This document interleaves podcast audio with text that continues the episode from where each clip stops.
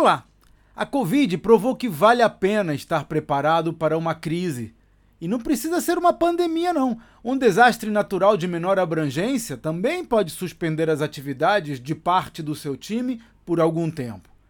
Por isso, as boas práticas mandam estabelecer protocolos que garantam a continuidade das operações quando parte do grupo enfrenta alguma turbulência.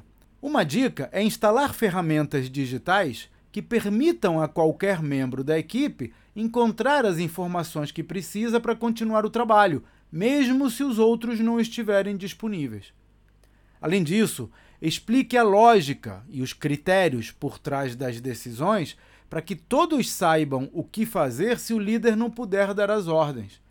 Nas reuniões, em vez de dizer o que fazer, pergunte o que eles fariam Explique a sua forma de encarar a situação antes de dar as instruções. Esse é um dos temas que vou abordar no desafio Empresa Vendável. Três dias inteiros dedicados a transformar o seu negócio numa máquina de lucratividade. Veja os detalhes no site empresavendável.com.br.